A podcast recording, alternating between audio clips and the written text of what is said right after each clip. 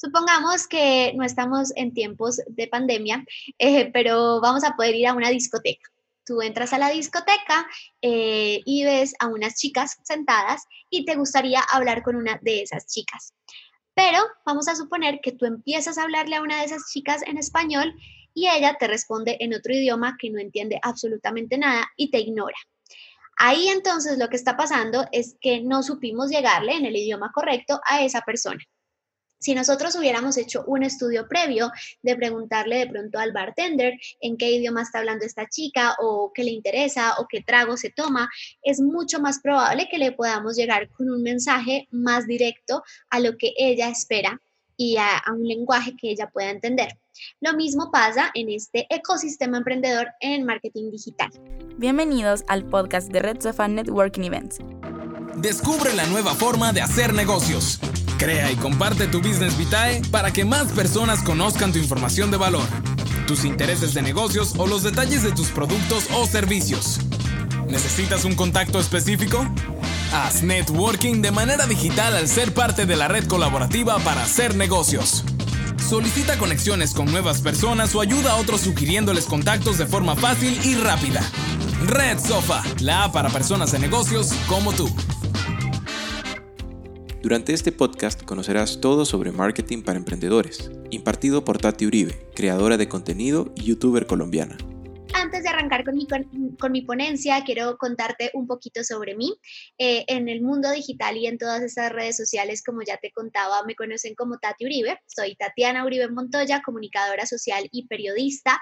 Soy de Medellín, Colombia, y mi especialidad es el marketing digital y el comercio electrónico. Actualmente me desempeño como mentora de emprendedores. Me apasiona demasiado todo este ecosistema emprendedor porque siento que es un gran soporte a la economía de los países y además soy creadora de contenido en Instagram y YouTube donde Periódicamente comparto contenido de productividad, emprendimiento y desarrollo personal y ahora nuestra comunidad es de más de 400 mil personas y pues esto me llena de, de muchísima emoción. Hoy vamos a estar hablando entonces de marketing digital para emprendedores. Yo sé que una de las fases más difíciles a la hora de emprender es la venta siempre me he dado cuenta que existen muchísimas personas que arrancan una idea de negocio, tienen muy clara la parte creativa o de pronto tienen muy clara la parte de producción de producto, pero toda esta parte de ventas, de marketing, de estrategia, se puede dificultar un poquito y pues... Eh, por eso, en muchos países la estadística es que muchos emprendimientos no pasan los cinco años. Yo he tenido varios emprendimientos en mi vida, puedo decir que me la he pasado desde los nueve años tratando de desarrollar nuevas ideas, al principio con cosas muy inocentes como una venta de crispetas o palomitas de maíz, no sé cómo le digan acá. Eh, y, hasta ahora que he desarrollado diferentes emprendimientos en el sector de la moda, eh, en este momento me dedico a ser infoproductora, eh, también hemos trabajado en el tema de la producción de productos de papelería y me he desarrollado en diferentes tipos de emprendimiento y sumado a la experiencia que he tenido en mi vida personal con todo lo que he aprendido de los emprendedores que asesoro, eh, quiero hoy compartirte tres pilares que para mí son básicos para cualquier emprendedor. El primero es la mentalidad, el segundo es la productividad y el tercero es el sostenimiento.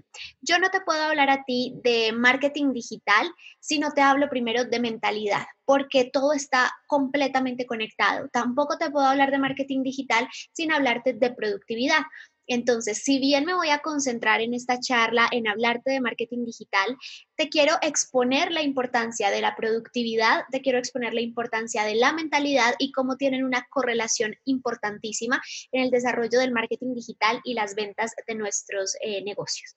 Entonces, en la mentalidad podemos identificar, gracias a diferentes estudios que se han hecho, dos tipos de mindset. Existe un mindset fijo y existe un mindset de crecimiento. Cuando nosotros somos emprendedores y tenemos que eh, casi que lanzarnos a estos ecosistemas digitales, es muy probable que nos entre algo que se llama el síndrome del impostor. ¿Qué es el síndrome del impostor? Básicamente es sentir que nuestro producto, nuestro servicio, nuestra asesoría, nuestro contenido no está al nivel de nuestro cliente, no está al nivel del público que vamos a alcanzar. Casi siempre el síndrome del impostor es súper evidente en los negocios digitales, en los emprendimientos digitales, porque estamos expuestos a mucha gente de forma rápida. Me explico. Si tú de pronto vas a iniciar una tienda pequeña en tu barrio, eh, digamos que partes con unas expectativas más bajas de que tu nivel de alcance va a ser esta zona en la que te vas a desempeñar. Pero cuando entramos a un universo digital, eh, entendemos que básicamente estamos abriendo una ventana al mundo entero y que si hacemos unas buenas prácticas de marketing, pues lo que va a suceder es que muchas personas nos van a ver. En este orden de ideas, he notado como el síndrome del impostor es tan evidente. Así que probablemente hoy tú que eres eh, un emprendedor o una emprendedora, estás sintiendo que eso que estás haciendo no da la talla. No te preocupes porque no solo te pasa a ti, nos pasa a todos. Realmente sentimos en determinados momentos que todas esas acciones que estamos tomando pues no son suficientes para exponernos ante un público que eventualmente va a ser muy grande. De esta forma, lo que yo te quiero contar es que existe un tipo de mentalidad que es la mentalidad de crecimiento. La mentalidad de crecimiento está caracterizada porque quienes tienen, o en mi caso yo que quiero trabajar en tener esa mentalidad en todos los momentos de mi vida, se caracteriza principalmente porque entendemos que hoy nuestro producto o nuestro servicio tal vez no está al 100, que nuestro contenido para redes sociales no es perfecto, pero todos los días se busca la excelencia. Así que mi primera recomendación y lo primero que, quiero que quede claro en esta charla es que es mejor hecho que perfecto sobre todo cuando hablamos de marketing digital. Te pongo un ejemplo para hacerlo más tangible. Si hoy vas a iniciar una cuenta de Instagram y no cuentas con una cámara, no tienes el presupuesto para que un super diseñador te desarrolle toda la imagen gráfica, empieza. Hay un montón de tutoriales, de herramientas en Internet de forma gratuita que tú puedes empezar a mirar y a gestionar para hacerlo mejor con lo que tienes. Eso sí, nunca te estanques. ¿Qué, significa estancarse? Que si el día de mañana o que si en una semana o en un mes empezamos a capitalizar nuestro negocio, tampoco es que vamos a seguir haciendo y haciendo lo mismo. No, todos los días buscamos la excelencia, pero recuerda siempre que es mejor hecho que perfecto. Y también recuerda que cuando iniciamos un emprendimiento, ya sea en el mundo online o en el mundo offline, siempre vamos a tender a, a encontrar fracasos. Es completamente natural una mentalidad fija vería un fracaso como una, un, stop total en ese proyecto de emprendimiento, como que listo, ya aquí todo se acabó, todo se termina aquí, no más emprendimiento, esto no funciona para mí. Mientras que una mentalidad de crecimiento va a ver ese fracaso como una oportunidad de mejorar, de perfeccionarse, de darle lo mejor a los clientes, de buscar estrategias para cada vez hacerlo mejor. Así que esta invitación es a que empecemos a cambiar ese chip, a identificar si normalmente en nuestra vida cotidiana manejamos una mentalidad fija y cómo podemos transformar esto a una mentalidad de crecimiento. Yo sé que si ya has identificado de pronto con lo que te he dicho que tu mentalidad es fija, te preguntas, listo, ¿cómo lo cambio? Ya es imposible, como dicen, no sé si, si sea una frase popular para, para ustedes, pero acá en Colombia decimos, árbol que nace torcido jamás su tronco endereza. Yo no estoy tan de acuerdo con esto, eh, tal vez con los árboles, pero nosotros contamos con la posibilidad de la neuroplasticidad. La neuroplasticidad es que dependiendo de las nuevas conexiones que vayan haciendo nuestras neuronas, nuestra mentalidad puede ir cambiando, puede ir evolucionando y de ser una mente una mentalidad, un mindset súper fijo, podemos empezar a tener un mindset de crecimiento que con toda seguridad nos va a evitar frustraciones, nos va a evitar dolores de cabeza, porque entendemos que todo lo no tan bueno que sucede es siempre una oportunidad. Así que ya hablando del tema de la mentalidad, vamos a pasar a otra parte fundamental que es la productividad. Cuando nosotros hablamos de productividad en el ecosistema emprendedor, casi todas las personas lo asocian con estar trabajando de 24 horas del día, pues estar en un computador 18 horas. Y realmente eso no es la productividad. Durante la ponencia te voy a estar hablando de la importancia de la automatización en los procesos digitales de nuestro emprendimiento, en los procesos digitales y de automatización en todas nuestras estrategias de marketing digital. Realmente, ¿qué es la productividad? La productividad es lograr hacer más de eso que nos apasiona en menos tiempo. Y si nosotros como emprendedores realmente disfrutamos el qué hacer diario de nuestro negocio, te aseguro que ahí te vas a sentir completamente productivo o productiva, pero también sé que cuando somos emprendedores básicamente somos toderos, nos toca desde enviar el producto, desde limpiar la oficina, todas estas cosas, todas estas actividades que tenemos que hacer a veces pueden colapsarnos un poquito la agenda. Entonces vamos a aprender eh, la importancia de esos procesos de automatización en una estrategia de marketing digital para que podamos trabajarlo de forma adecuada, para que realmente podamos vivir de nuestra pasión, que es como el propósito inicial de los emprendedores, sin tampoco agotar y, agobiarnos eh, a nivel de salud y a nivel de vida, que creo que eso es muy importante. Debemos ser emprendedores estoy supremamente de acuerdo con el buen trabajo, el trabajo duro, pero eso no implica que estemos dañando nuestra vida, dañando nuestra salud, perdiendo horas de descanso, porque eso es lo más improductivo que puedes hacer. Y otra cosa importante es que tú debes saber que en un emprendimiento nos dicen hay que hacer de todo. Sí, tú puedes con todo, tú puedes hacerlo todo, pero no puedes hacer todo a la vez. Entonces, priorizar, establecer ¿qué son esos, cuáles son esos elementos fundamentales para el desarrollo de nuestro emprendimiento? En una estrategia, por ejemplo, de marketing digital es fundamental. La mayoría de emprendedores que yo manejo eh, los acompaño en los procesos de marketing digital y casi siempre son no puedo hacer nada, no puedo vender porque no, o, lo que hago es enviar, o lo que hago es producir, o genero posts para Instagram. Entonces vamos a aprender a generar esa dinámica para que todos los procesos que nosotros llevemos en nuestra empresa los podamos realizar, pero priorizando los que le van a dar más valor a nuestro negocio. Y finalmente, el último punto es el sostenimiento. Entonces, cuando hablamos de sostenimiento, pues obviamente existe la parte productiva, la parte administrativa y demás, pero vamos a hablar puntualmente del sostenimiento. Y el sostenimiento de un negocio se da obviamente monetizándolo y esto se logra con las ventas. Y las ventas hoy en día se pueden realizar de una forma más sencilla utilizando las herramientas de marketing digital. Eh, anteriormente probablemente era más difícil que un emprendimiento empezara su actividad comercial en los primeros meses.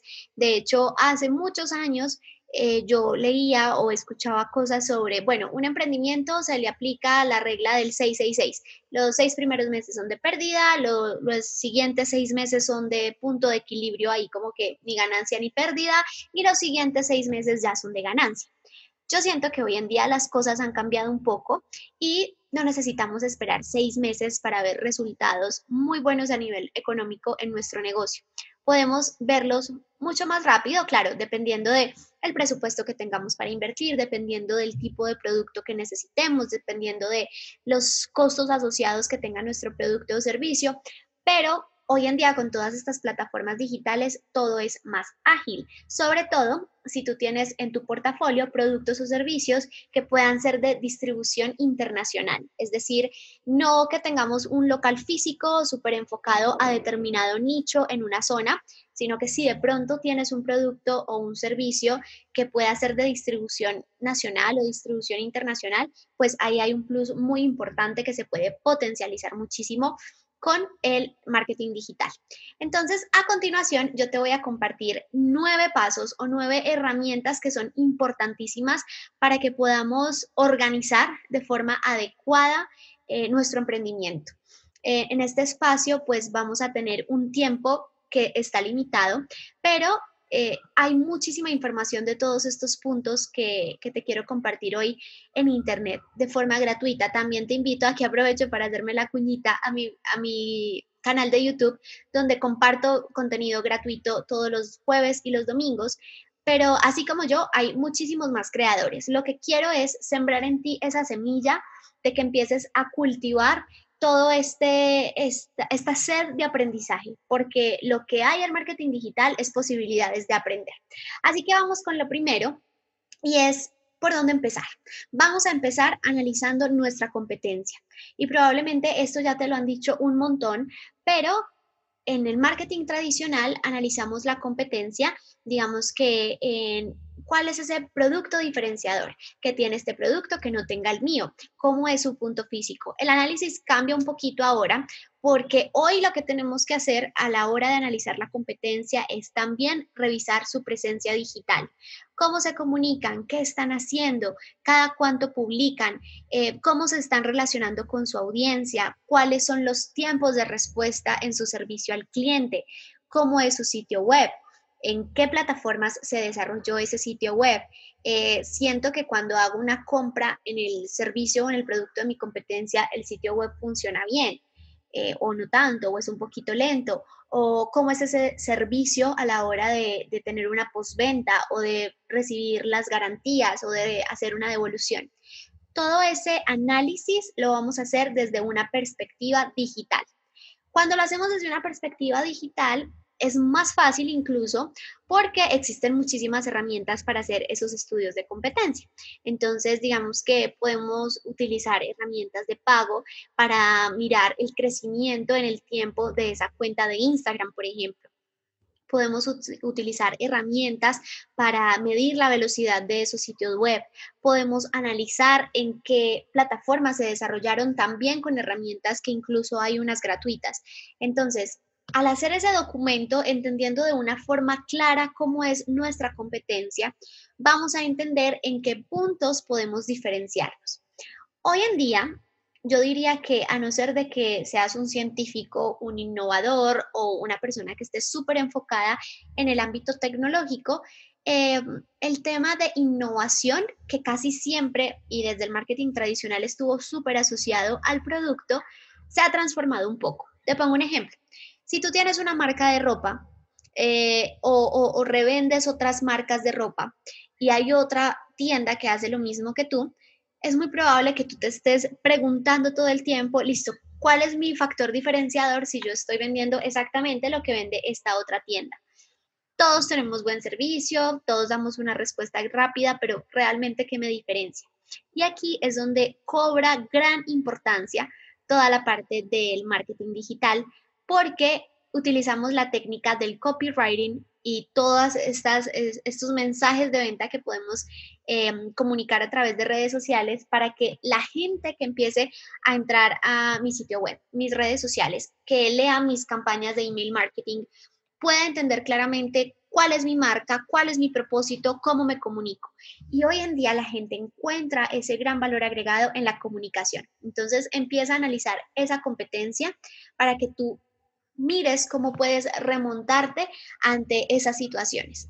Y la gran ventaja es que cuando hacemos un estudio de competencia offline, nos vamos a encontrar con varios factores que de pronto se nos salen de las manos. Ejemplo, eh, yo tengo una marca de vestidos de baño y esta otra persona también. Pues de pronto esta empresa tiene un presupuesto gigantesco para hacer un súper eh, local gigante con un montón de música, ambientación, marketing olfativo, un montón de cosas.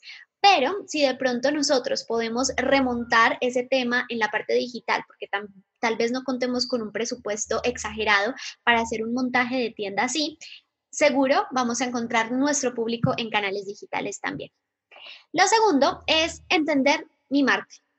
Te vas a tomar el trabajo, yo sé que a veces cuando estamos contextualizando y conceptualizando nuestra marca, este puede ser un ejercicio complejo, pero vamos a hacer una tarea y es que vas a buscar en Google sobre los arquetipos de personalidad de marca. Te lo explico eh, a grosso modo. Resulta que hace muchísimos años, desde la psicología, se sacó una teoría de los arquetipos de personalidad. Se supone que cada uno de nosotros encaja en alguno de esos arquetipos o que cada uno de nosotros tiene un porcentaje de cada uno de estos arquetipos de personalidad. Está, por ejemplo, el arquetipo del superhéroe, está el arquetipo inocente y se asignan unas características de personalidad, unos rasgos de personalidad en cada uno de estos arquetipos.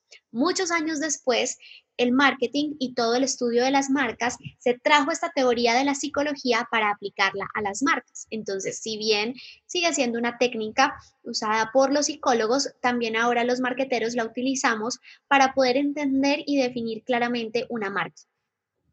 Cuando nosotros entendemos ¿Quién es nuestra marca? ¿Cómo se comunica? Casi que pensamos ese ente de marca como una persona que tiene unas características, que tiene un mensaje, que se comporta de una forma en especial. Es ahí cuando nosotros podemos decir que humanizamos la marca. No sé si han escuchado mucho este concepto de humanizar la marca y de la importancia de hacerlo, y es que es fundamental. Humanizar la marca es fundamental hoy en día. ¿Por qué? Resulta que anteriormente, cuando estaba todo este boom de las vallas en las autopistas, los comerciales de televisión, las pautas radiales, lo que sucedía era que estos puntos de publicidad estaban dispuestos para las marcas. Es decir, la gente entendía que una valla era para venderle publicidad, que el espacio entre su telenovela favorita de la noche era para hacerle publicidad. Pero luego llegan las redes sociales y las redes sociales no fueron creadas para las marcas. Las redes sociales fueron creadas para las personas. Y si una marca llega con tono de marca a las redes sociales, no funciona. Como cuando te dicen, eh, llévelo por 50 mil pesos y tal cosa. Estos mensajes que son tan agresivos a nivel comercial no funcionan en redes sociales porque las personas se sienten invadidas. Entonces los pasan de lado los omiten.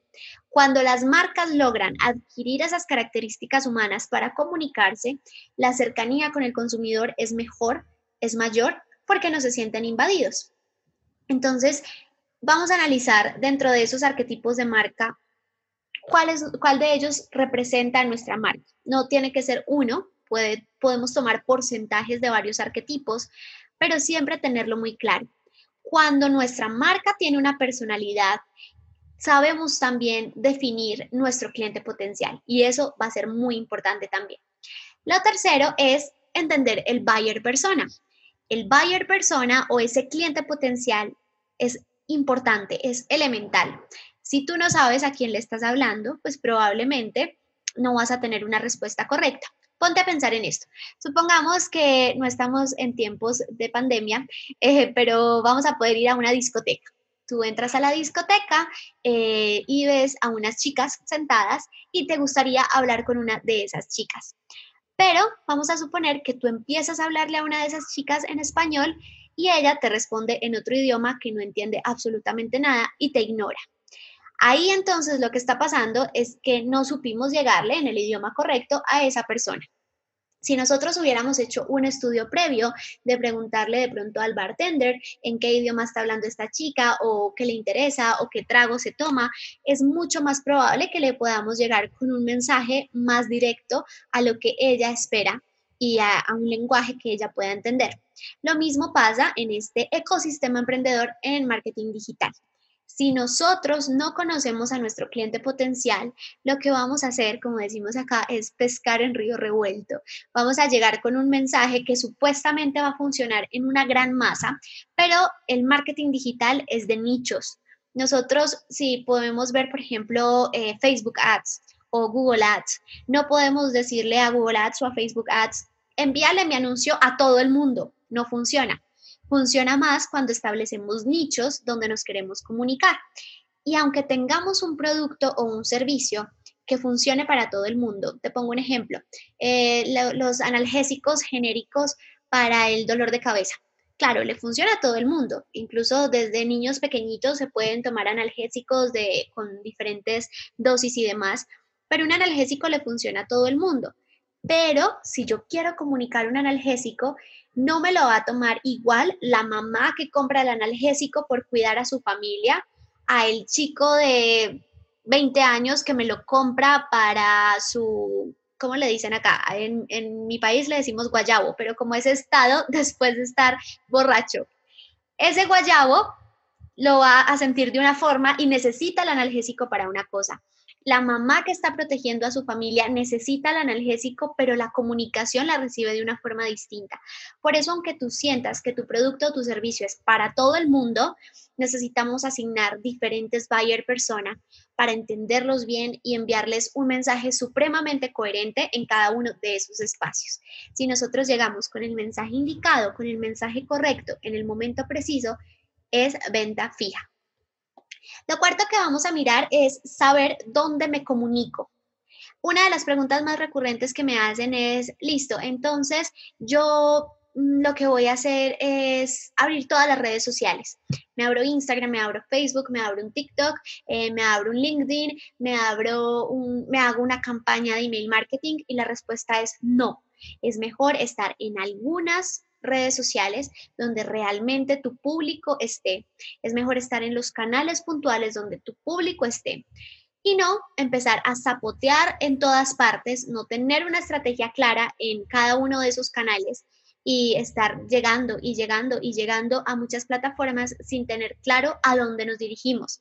Te pongo un ejemplo es muy probable que tú analices TikTok y tú digas, listo, TikTok es para chicos jóvenes, yo tengo una marca de ropa para público teen, eh, ahí la gente se vuelve súper viral, chicos eh, preadolescentes, adolescentes alcanzan una fama rápida por el algoritmo que los va como premiando, entonces sí, para mi marca TikTok funcionaría súper bien pero puede ser que yo tenga un hogar geriátrico y que en el hogar geriátrico eh, tal vez no sea el adulto mayor quien tome la decisión de compra, pero tal vez sí son sus hijos que están entre los 50 y 60 años. ¿Estás seguro que TikTok es para ti? No sé, tendríamos que entrarlo a mirar, yo no creería. Entonces, mi recomendación siempre va a ser que cuando arrancas tu emprendimiento o si ahora tú tienes un emprendimiento y dices, Dios mío, abrí todas las redes sociales, pero ya no sé qué más contenido crear, esta red social no me funciona para nada, haz una pausa, analiza supremamente bien todos los canales digitales en los que estás hoy en día y si realmente en esos canales digitales sí está tu público potencial. Lo otro que vamos a hacer y el quinto paso que es fundamental es construir un embudo de ventas. En este tema de la construcción de un embudo de ventas me puedo quedar horas y horas hablando, pero como te decía, hay demasiada información valiosa en Internet, videos de YouTube que te van a aportar todo este panorama más general. Por ahora te explico. ¿Qué es un embudo de ventas? Sabes que el embudo tiene esta forma. Nosotros entramos a una parte alta del embudo donde llega muchísima gente. Ahí nos estamos dirigiendo a un tráfico frío, gente que no nos conoce, que no nos ha visto, que de pronto por allá de forma remota ha sentido la necesidad de nuestro producto o servicio, pero probablemente no, no confía todavía tanto en nosotros para convertir. ¿Cuál es el error que yo más detecto en las estrategias de los emprendedores en marketing digital? Es que envían mensajes de venta a público frío siempre. Y dependiendo del valor del ticket de tu producto, pues tenemos que variar esa parte del embudo. Te pongo un ejemplo.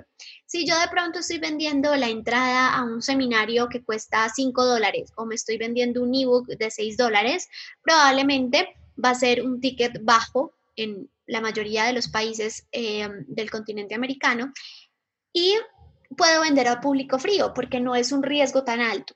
Pero si yo me pongo a hacer una campaña de público frío a una persona a la que le quiero vender un carro, va a ser imposible porque es muy probable que esa persona necesite un calentamiento antes de tomar esa decisión de compra de un producto de alto valor.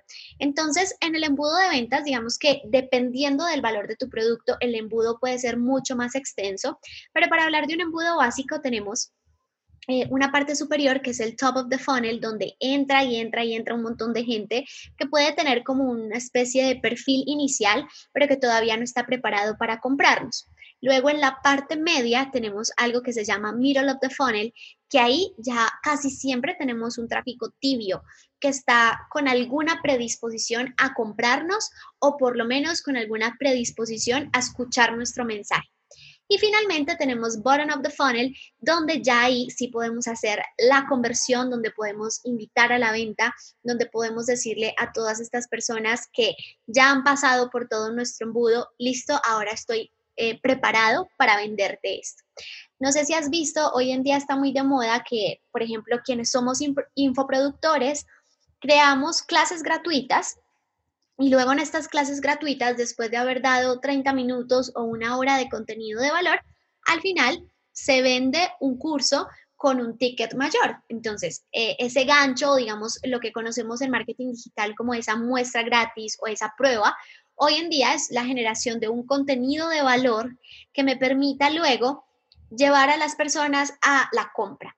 Casi siempre estos, estas estrategias se utilizan para cambiar la mentalidad, para em, desde, desde antes de la presentación de las objeciones del cliente, aclarar esas objeciones y también funciona súper bien cuando nosotros queremos como convertir a esas personas que están ahí adquiriendo nuestros infoproductos de forma gratuita en compradores. Y eso va a ser demasiado importante. Entonces, siempre entender muy bien las etapas del embudo de nuestro negocio y qué acciones podemos realizar en cada etapa para ir calentando a nuestros prospectos. La otra cosa que es súper importante es automatizar, que ya lo hablábamos cuando te, te contaba sobre el tema de la productividad.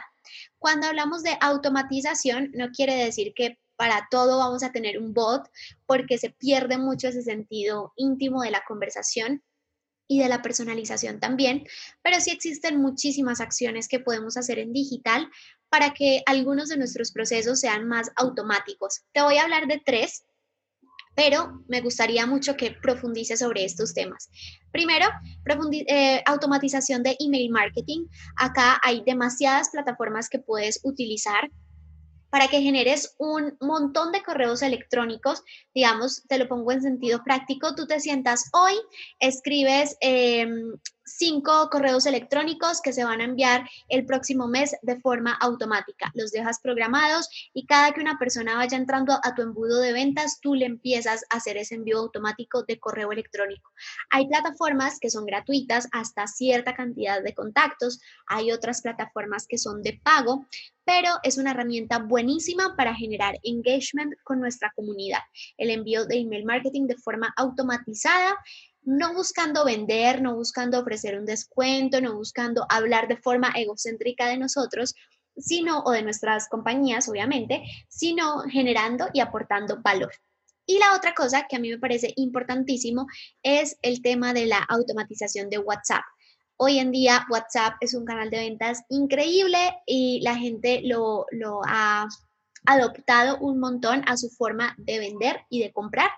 Entonces, las automatizaciones de WhatsApp las puedes hacer. También hay varias plataformas con las que puedes crear flujos de automatización de mensajes. Básicamente es como que la persona inicia un chat, tu cliente potencial inicia una conversación y eh, WhatsApp va respondiendo automáticamente con algunos comandos. Por ejemplo, hola. Entonces, eh, este bot responde, hola, ¿cómo estás? ¿Cuál es tu nombre? y luego la persona pone su nombre y se le personaliza el mensaje con una serie de preguntas y respuestas. Mi recomendación en toda esta parte de automatización es que los mensajes que se automaticen suenen naturales, suenen cercanos, suenen cálidos y que siempre tengan el tono de comunicación de tu marca. Y que además no toda la conversación sea con un bot. A mí personalmente, esto es algo que no he testeado en mi comunidad, pero a mí personalmente me choca cuando necesito un soporte y solamente tengo un bot. Me, me, agrada cuando tengo un bot para respuestas básicas, pero puedo entrar directamente en contacto con un asesor real que me va a ayudar. Si podemos optimizar el proceso inicial con un bot, está perfecto, pero que siempre la conversación pueda terminar con un soporte al cliente directo. Eso siempre va a ser fundamental.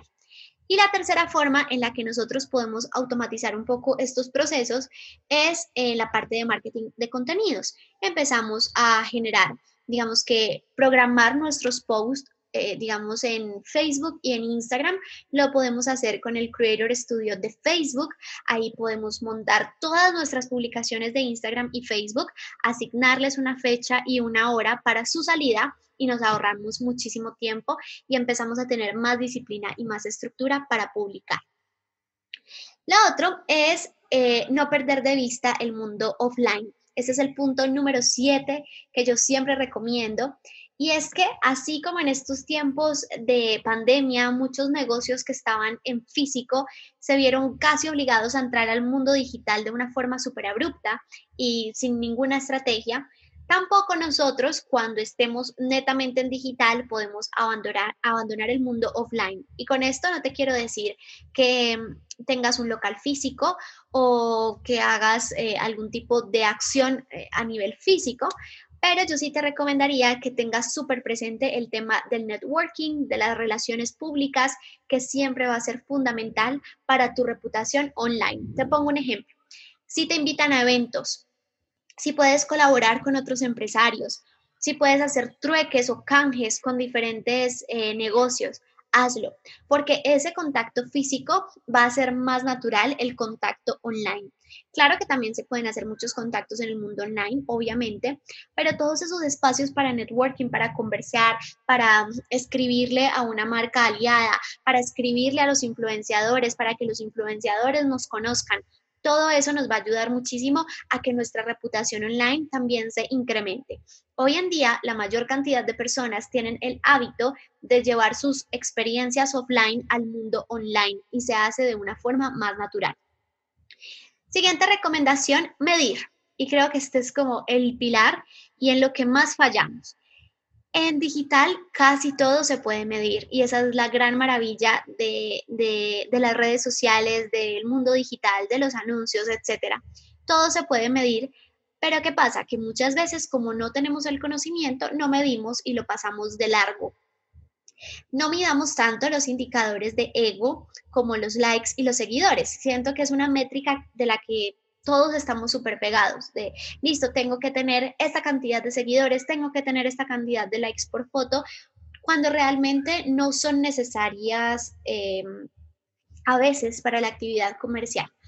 Tú puedes tener 50 mil seguidores de Singapur, de Kuala Lumpur y no estás vendiendo absolutamente nada, pero puede haber un negocio pequeñito con sus 500 seguidores supremamente fidelizados que están comprando un montón por eso, la parte de la medición la conecto un poco con prácticas que jamás deberías hacer como eh, Black Hat SEO, que es básicamente engañar o tratar de, de, engañar al algoritmo de Google para aparecer en los primeros resultados. Jamás compremos seguidores, jamás compremos likes, nunca compremos o iniciemos un emprendimiento en una cuenta que haya crecido por otro contenido diferente al nuestro. Todo esto simplemente va a engordar ese indicador de ego, pero no necesariamente va a generarnos conversiones, que las conversiones son las que van a fortalecer esa parte de sostenimiento de nuestro negocio. Entonces, siempre medir conversiones, alcance, número de interacciones, pero tener muy claro que sean interacciones de valor. Y mi última recomendación es volverlo a hacer, siempre repetir no podemos arrancar en el mundo digital con cosas muy puntuales y dejarlas de hacer. Te pongo un ejemplo. Si tú tienes un local físico, es probable que hoy lances tu local físico y lo tengas que volver a pintar en un año. En redes sociales, tú no puedes abrir un sitio web, eh, perdón, en marketing digital no puedes abrir un sitio web y volverlo a mirar en un año. No, todos los días hay que hacerle cositas, todos los días hay que actualizar eh, plugins, hay que actualizar eh, que la versión de WordPress, hay que mirar cómo optimizarlo, hay que subirle un artículo, hay que cambiar las configuraciones de los productos, todos los días hay que irle haciendo cositas para que realmente pueda tener un buen rendimiento. Lo mismo con las redes sociales. Todos los días hay que generar contenido de valor para nuestro buyer persona. Entonces es coger los puntos anteriores convertirlos en una muy buena estrategia y finalmente volver a repetir todo ese proceso y te vas a dar cuenta que en las redes sociales todo es como una bola de nieve. Hoy no ves los resultados de subir historias todos los días. Hoy no ves los resultados de ese video que te costó tanto hacer. Yo te cuento un poquito eh, mi historia de forma corta antes de, finalizar y de abrir el espacio para las preguntas. Y es que yo empecé en este mundo digital en el 2013, cuando tenía 19 años.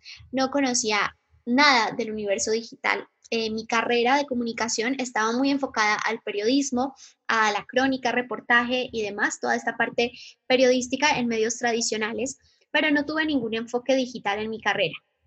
Casi que la mayor parte de lo que sé fue en, los estudios posteriores y en todo este tema de ensayo y error. Empecé en el 2013 y solo vine a ver resultados en el 2018, pero cuando empecé a ver resultados en el 2018, el crecimiento fue exponencial, mes tras mes.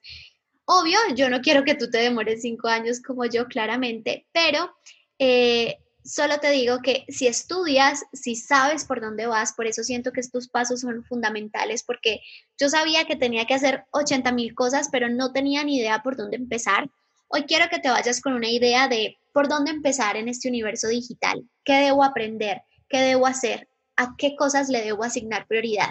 Y te aseguro que estos resultados no son inmediatos, no puedes subir una foto hoy y que ya la vean 5.000 personas. Bueno, puede pasar, pero es en casos muy puntuales donde se viraliza el producto o la foto o la publicación. Normalmente no pasa, es normal, pero si dejas de hacer las cosas porque todavía no suceden, entonces nunca sucederán. Tiene que haber un momento donde rompas el círculo, donde rompas ese círculo vicioso y digas, hoy va a ser el día donde me voy a poner a construir una estrategia de marketing digital súper sólida. Y aunque en este momento, en el ya, no vea resultado, estoy seguro o segura de que esta estrategia me va a funcionar en un mes o en dos meses. Entonces, mucho ánimo con esa parte y voy a abrir un espacio para preguntas. Por acá ya veo en el chat que nos están haciendo varias. Em, la primera, tú como mentora, ¿cómo motivarías a los emprendedores que están a punto de tirar la toalla? Bueno, acá yo digo que hay que tener dos visiones muy importantes. La primera, si el emprendimiento realmente te llena, te apasiona. Si tú piensas, listo, este emprendimiento ahorita no me está dando nada de plata, no estoy recibiendo ninguna remuneración, pero realmente me está llenando el alma de felicidad, yo te diría, síguelo haciendo, así sea que hoy en día tengas un trabajo nutricional, que es casi siempre el caso de las personas que llegan a mí que tienen un trabajo nutricional y con esto me refiero a ese tipo de trabajos que te permiten pagar las cuentas, pagar el mercado, eh, pagar el colegio de tus niños y que no puedes dejar, pero por lo menos invierte una hora de tu vida de a, cada día en ese propósito de emprendimiento, que de pronto no va a ser un, un trabajo tan ágil, pero que sí va a ser como esa, ese pilar para seguir motivado frente a ese proyecto.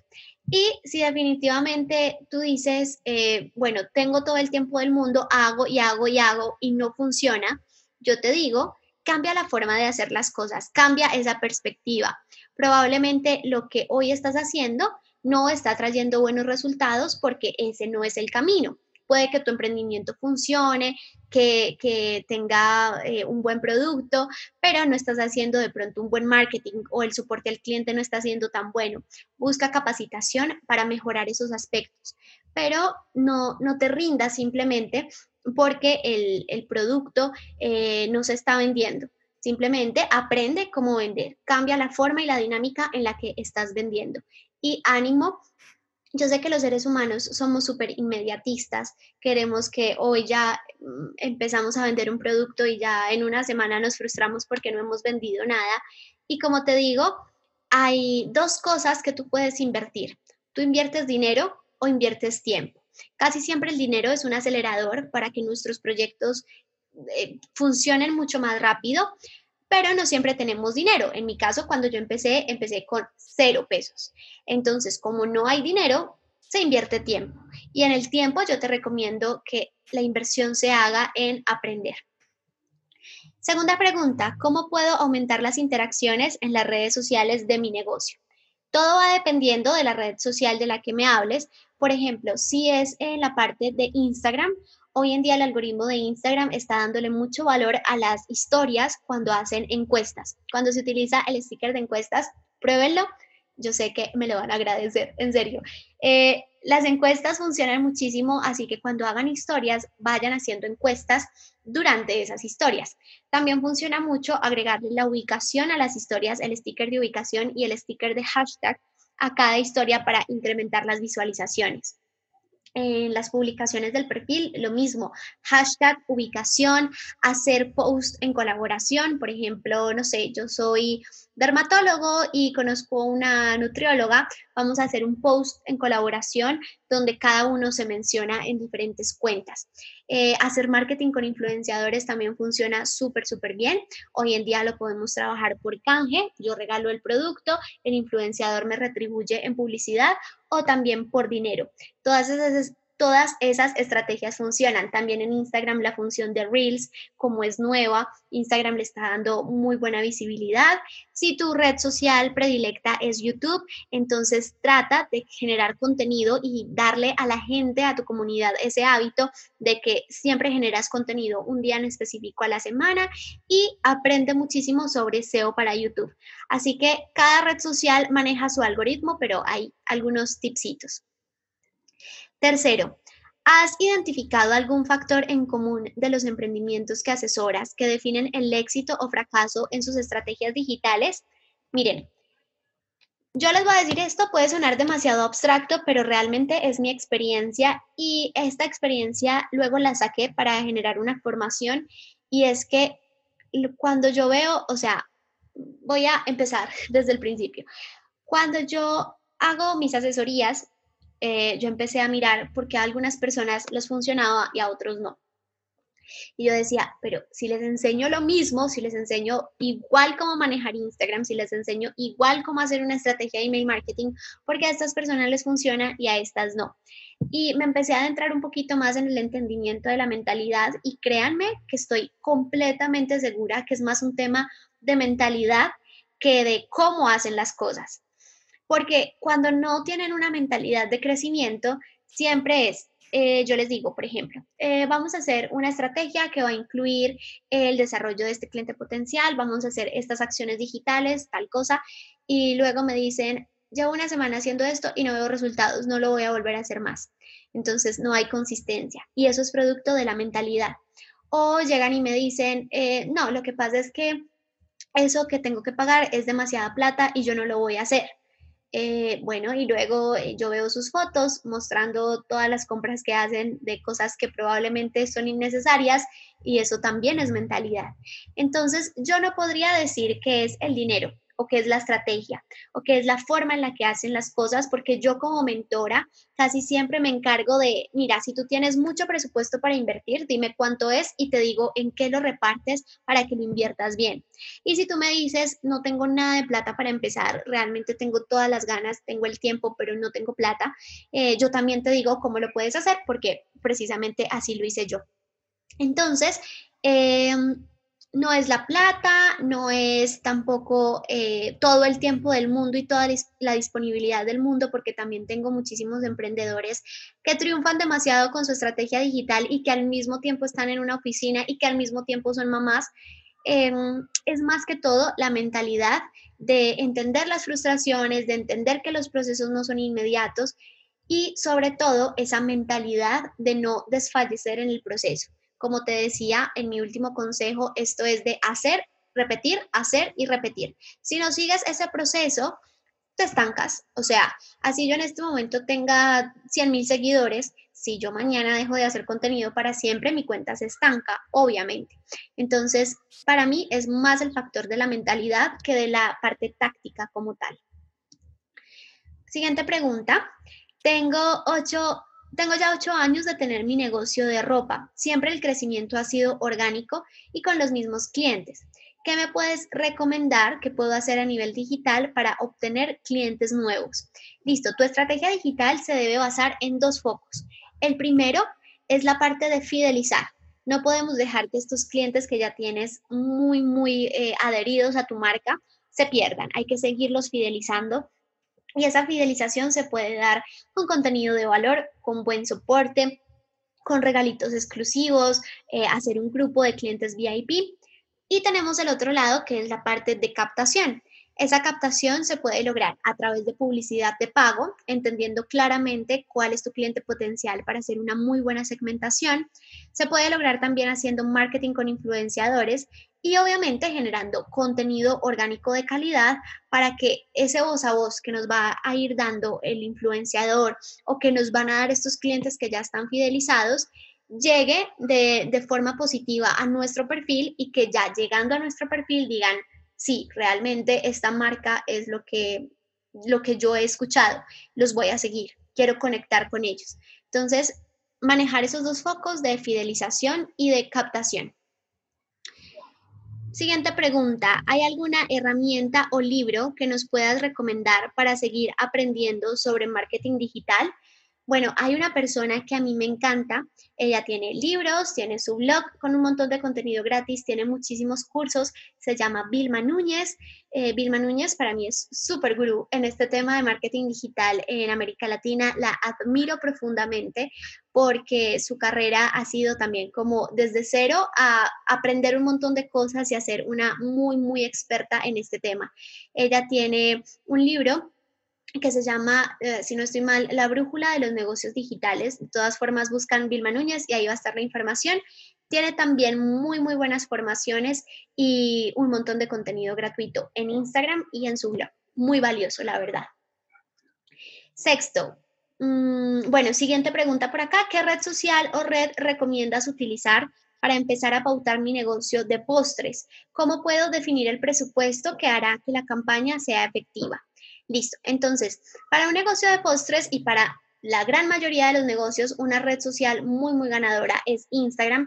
Instagram es de las redes sociales que tiene mayor porcentaje de conversión, es decir, la gente realmente está dispuesta a meterse a Instagram para comprar diferente de lo que pasa en otras redes sociales. Así que Instagram para generar conversión es muy bueno, además de que tú manejas postres, entonces es una parte de que lo visual conecta mucho con ese sentido del gusto que queremos activar.